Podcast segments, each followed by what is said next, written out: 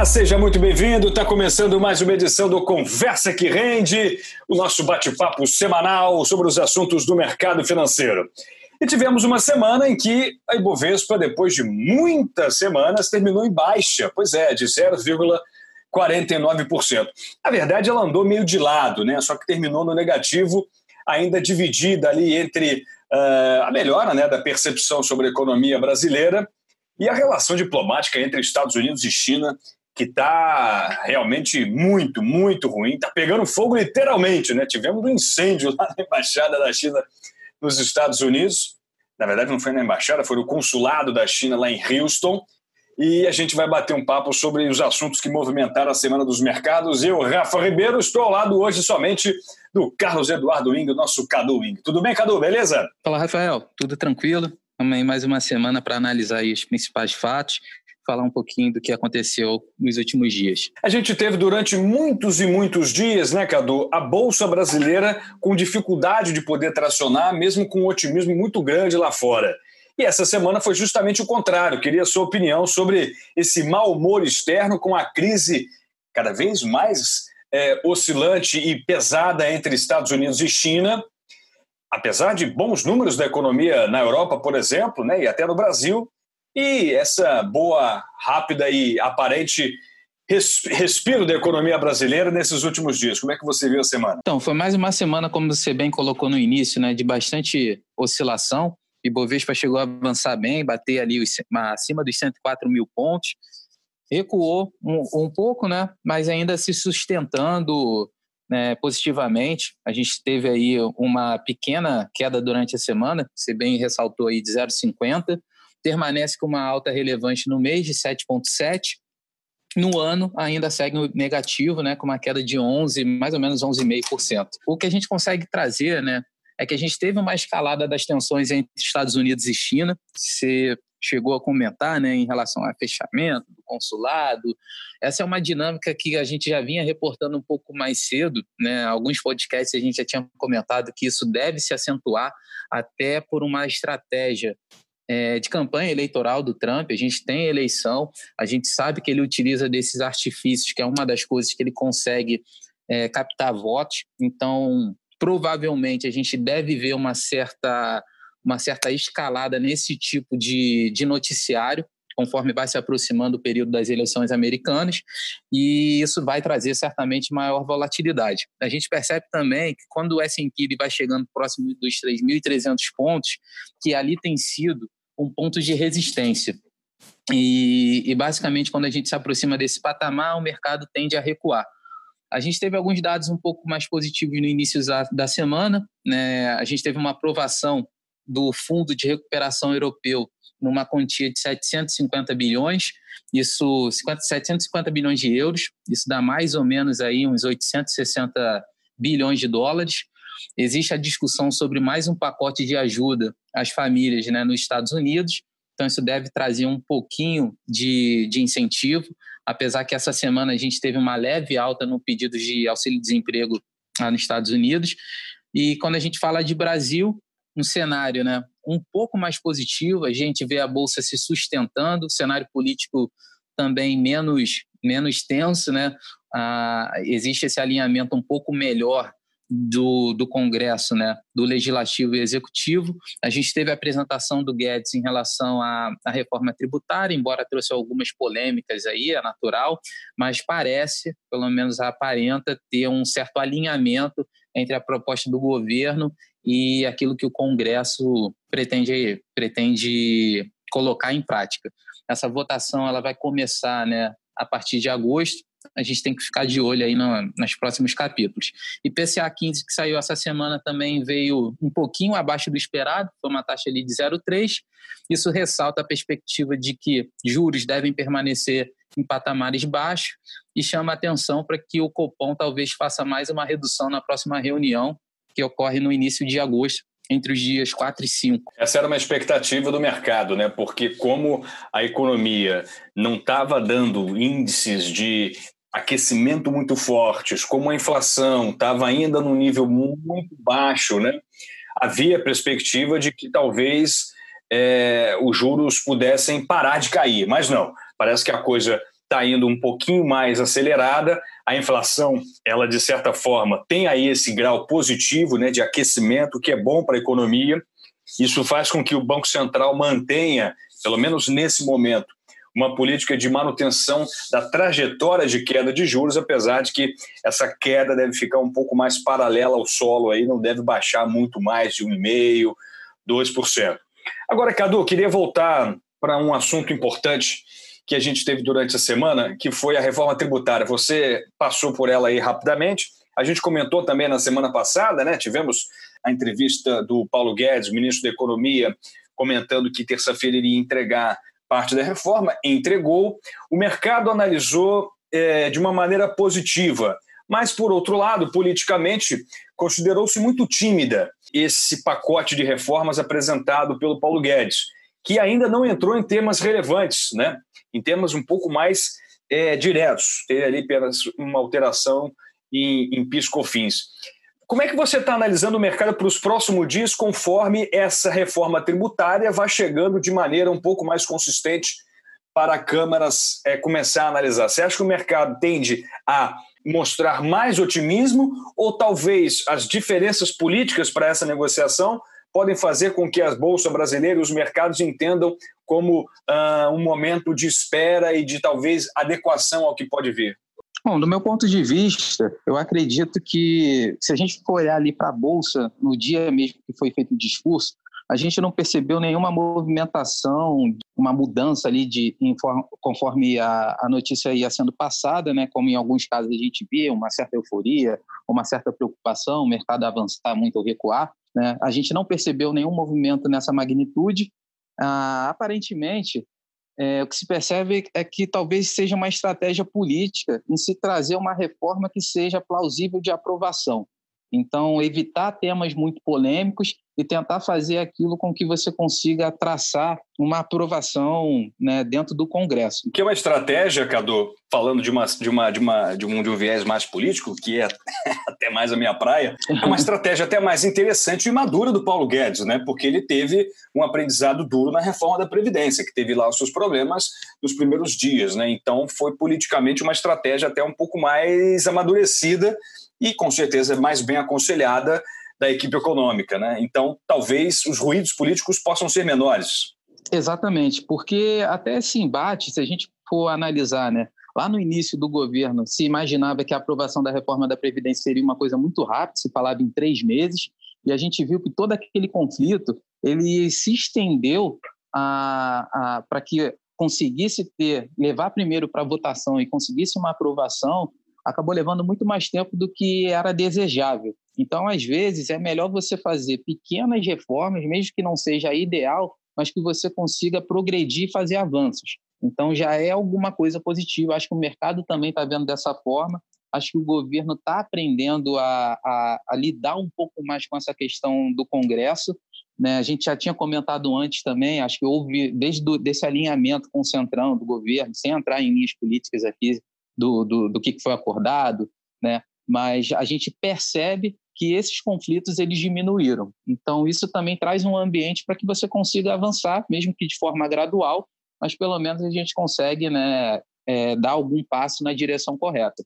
A gente ainda não chegou no, no, que se falava inicialmente, a gente pegar de tudo que era colocado né, na, na reforma tributária, mas já é algum, algum avanço. A gente já começa ali a, a discutir, não impede que a gente avance também com outras reformas que sejam importantes. Você conseguindo né, ter esse engajamento entre o Congresso e o governo, né, já traz um ambiente muito mais positivo para que a gente consiga caminhar né, para uma dinâmica muito mais positiva.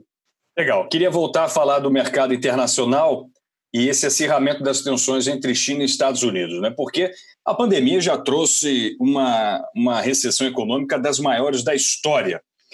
E por mais que os estímulos econômicos estejam atingindo, estejam sendo acordados entre os países, acontece um problema muito sério e que talvez a pandemia, Cadu, queria a sua opinião, tenha acirrado, né? que é essa tensão cada vez maior entre Estados Unidos e China. É, o governo Trump, né, desde que foi eleito, ele vem acirrando, né? Começou com a guerra comercial, a taxação dos produtos, e aí passou até por uma questão um pouco mais ideológica com a questão da pandemia, né? Eles insistiam em chamar de é, vírus chinês, Kung Fu, flu, né? Kung Flu, imagina. Então, assim, provocando, atacando, é, desmerecendo muitas vezes é, o governo chinês e a China, por outro lado, é, crescendo as tensões em relação a Hong Kong, né? É, digamos, apertando ainda mais o cerco aqueles que são a favor de uma liberação um pouco maior em relação à democracia, a liberdades individuais, a liberdade de expressão. Queria que você analisasse, Cadu, do ponto de vista mais político, desculpa ter entrar mais nesse tema, porque está fazendo toda a diferença na Bolsa, né? Como é que você está avaliando essa dicotomia? E aí eu trago a minha opinião. Eu não acho que isso vá arrefecer qualquer que seja o candidato eleito, tá? Vou até levantar um assunto aqui que pode ser polêmico, mas com o Trump, claro, isso se acirra muito mais. Mas não vejo que com a eleição do Joe Biden, que parece ser mais é, é, viável nesse momento, candidato democrata, não parece que vai se diminuir. Até porque essa pauta é uma pauta que une praticamente todos os Estados Unidos. Queria a sua opinião nesse assunto, por favor. Então, eu acho que desse lado, é, o John Biden veio ganhando né, maior relevância. Ele parece que ser, ser, um candidato que sim tem chance ali de, de bater de frente com, com o Trump. Mas a gente vai ter dois aspectos. Existe um aspecto político que se refere à questão da, da parte da eleição, da campanha em si, e aí a gente tem uma tratativa que é o mecanismo como o Trump ele conseguiu se colocar né, diante dos eleitores e, e, fazer o seu nome crescer, né, que é essa política do enfrentamento, essa campanha né, de você levar ao conflito e você instigar isso. Então tem esse aspecto e tem um outro aspecto que é o ponto que você estava colocando.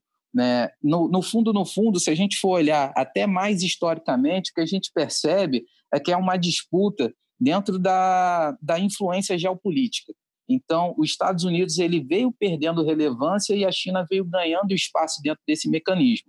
E aí você tem basicamente o um enfrentamento entre duas potências globais que estão disputando as suas influências em espaços econômicos e políticos. É basicamente isso que a gente vai ver.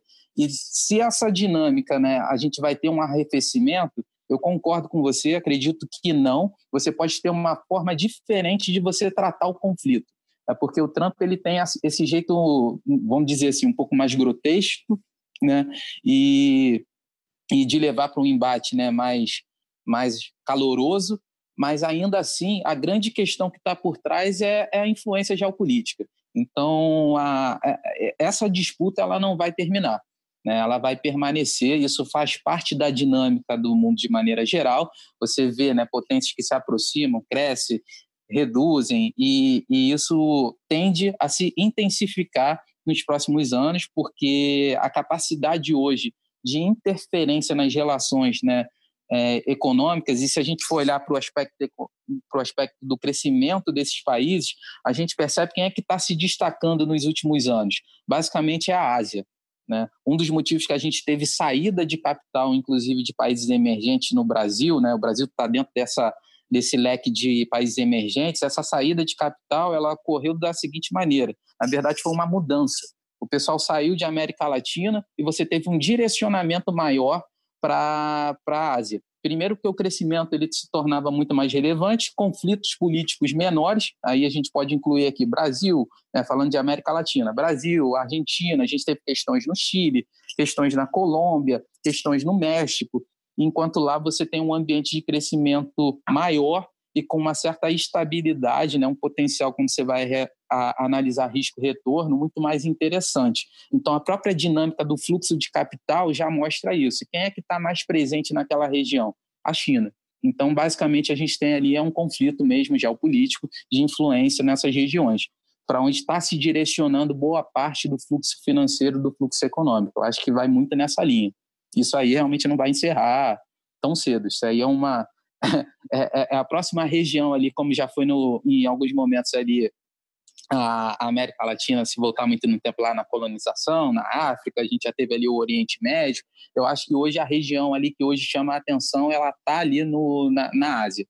Interessante. Bom, para a gente já encaminhar aqui a reta final do nosso bate-papo, queria falar um pouquinho da Bolsa Brasileira essa semana. Tivemos papéis é, mais relacionados a commodities subindo muito, Petrobras, A Vale foi mal eh, nessa última sexta-feira, mas Petrobras cresceu bastante. A VEG, rapaz, subiu 14,84% nessa semana.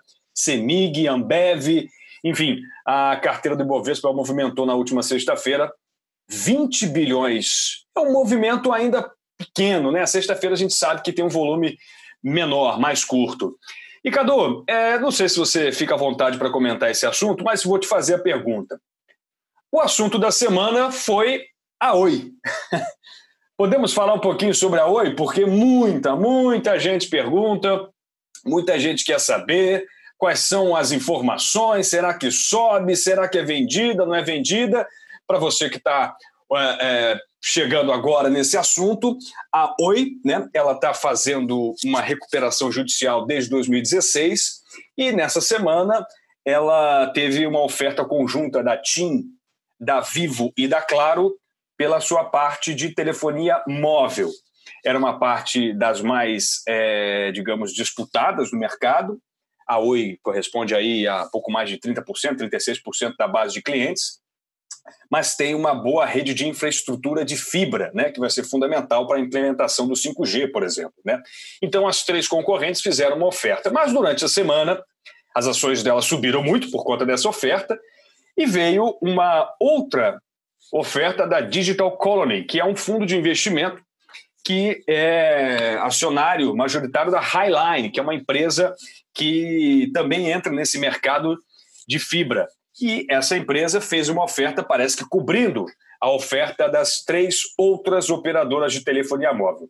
E rapaz, isso deu uma movimentada muito grande nas ações da Oi, bateu quase 15%, muita gente ficou eufórico, muita gente que já estava dando a Oi como falida, de repente se descobriu aí com alta de mais de 250% só em uma semana.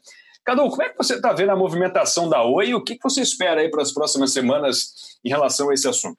Vamos lá. A Oi eu posso falar até com um, um, pouquinho mais de propriedade, porque é um papel que eu, eu tenho em carteira. Né? Você tem a Oi em carteira e tem o remédio para o coração, com certeza, guardado também na outra carteira, né? a Oi é uma, é, é uma certa aposta com um potencial de retorno bastante interessante. É óbvio que você tem um risco grande. Esse processo de recuperação judicial da Oi já dura alguns anos, a gente já passou por várias especulações. Há bastante tempo se falava que a TIM ia comprar, depois veio uma empresa chinesa também que iria adquirir.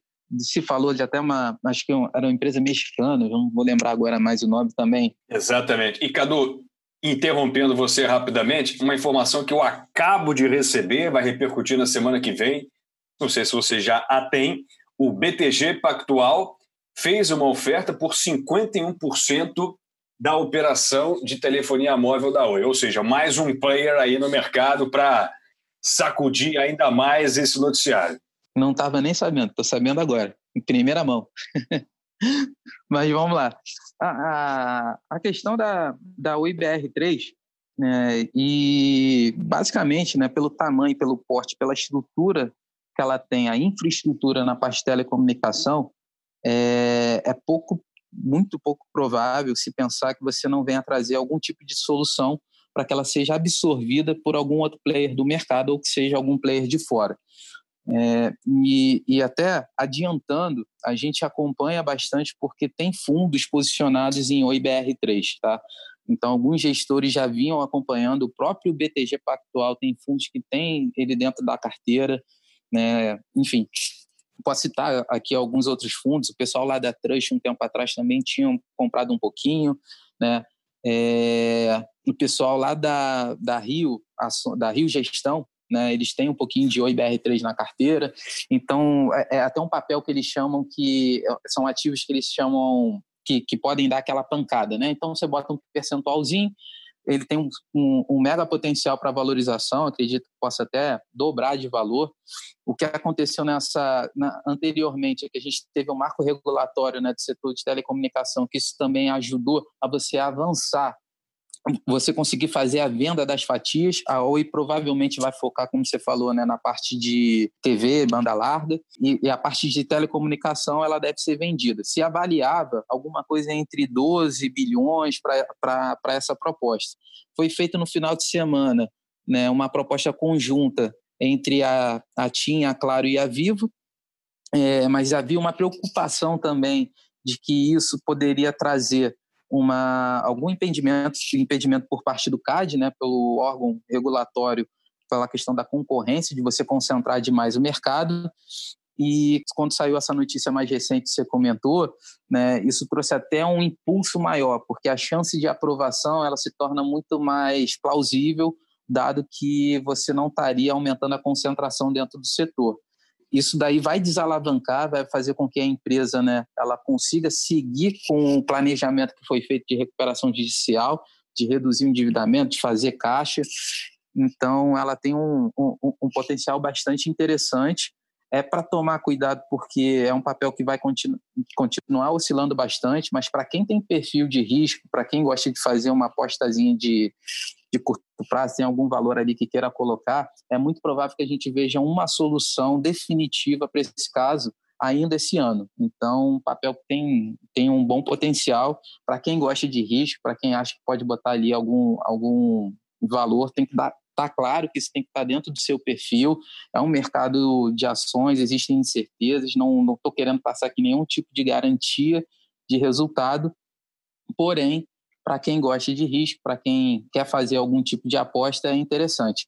Já que a gente está falando de ações, eu vou chamar a atenção também já para a semana que vem. Rapidamente, Cadu, deixa eu só dar informação. Eu falei 250%, mas são 275% a cotação de fechamento da Oi na última sexta-feira foi de 1,65, uma alta de 3,12, e na mínima histórica ela chegou a 44 centavos. Centavos, imagina, né? E no seu máximo ela já chegou a seis reais. Então, assim, é realmente um potencial imenso de crescimento, até porque as notícias elas são boas, ao contrário de muito pouco tempo atrás, né? Onde a Oi fechou no ano fiscal de 2019 com é, é, é, déficit de mais de 6 bilhões de reais, enfim. As notícias da Oi estão muito positivas para o lado dela, né? A dívida era de, chegou a ser de 65, agora já tem 20 e poucos, enfim tem todo um processo, houve uma mudança de gestão, a governança melhorou, parece, enfim. Então, tem muitos aspectos positivos em relação a esse papel. Claro, não estamos aqui em nenhum call, estamos comentando um assunto da semana e talvez tenha sido o assunto mais comentado do mercado dessa semana, né, Cadu? Por isso, ele foi trazido aqui por mim para gente, a gente bater esse papo. Exatamente isso aí, Rafael. É, mas só para adiantar um pouquinho da semana que vem, a gente já vinha falando, né? É, é bom o pessoal ficar atento. A gente viu a bolsa andando um pouquinho de lado, lá fora recuando um pouquinho também. E eu tinha alertado que a gente vai começar a segunda temporada, né? Na verdade, a temporada de balanço do segundo trimestre. Começa na próxima segunda-feira, no dia 27. Bem lembrado. Teremos grandes empresas, né? Então, isso deve mexer um pouquinho com o mercado. Eu já havia dito né, que o primeiro trimestre as empresas ainda apresentaram resultados muito positivos, já que o Brasil ele entrou um pouquinho atrasado, né? Atrasado não seria o termo correto, mas assim, um pouquinho depois na, na questão do lockdown, a gente começou isso já no, do meio para o final de março, então o impacto dentro do resultado das empresas ele ainda não se refletiu naquele, naquele primeiro trimestre, a gente vai ver esse impacto muito mais acentuado agora nos resultados que vão vir. A gente deve ter uma diferença para setores de varejo, principalmente ligados à tecnologia, que devem apresentar números muito positivos. A gente já viu altas muito expressivas, mais de 70% de alta no ano, botando nomes, né? A gente está falando de Magazine Luiza, Via Varejo, B2W, enfim, empresas que já tiveram alta bastante relevante, devem apresentar números muito positivos ainda, então pode ser que ainda tenha algum impulso, mas vale ficar de olho é, para outros papéis que não subiram tanto. E empresas que podem trazer números é, ruins, em função desse segundo trimestre, né, estarem o mercado fechado, enfim, e isso ainda fazer com que o mercado traga um pouco mais de volatilidade. Isso vai se estender, né, até meados ali de agosto. Então, vale a pena ficar atento. Na próxima semana também a gente vai ter é, dados do CAGET, que vão trazer informação sobre, sobre emprego do mês de junho. Então a gente tem que ficar atento, a gente está se aproximando também da reunião do Copom, como eu falei, que vai ser entre os dias 4 e 5 de agosto, na, sem ser a semana agora, a, a próxima. Legal. Bom, Cadu, acho que a gente pode encerrar por aqui esse bate-papo. Eu tenho perguntas aqui da nossa galera, mas vou deixar para a semana que vem. Tem perguntas sobre IPO, sobre CDB, sobre ouro de novo, sobre renda fixa, enfim. Vamos deixar para a semana que vem. Aí a gente destrincha legal o resto desse bate-papo. Obrigado, Cadu. Valeu demais. Até semana que vem. Um abraço, pessoal. Até semana que vem. Muito obrigado a você pelo prestígio da audiência e até a próxima. Valeu. Tchau, tchau.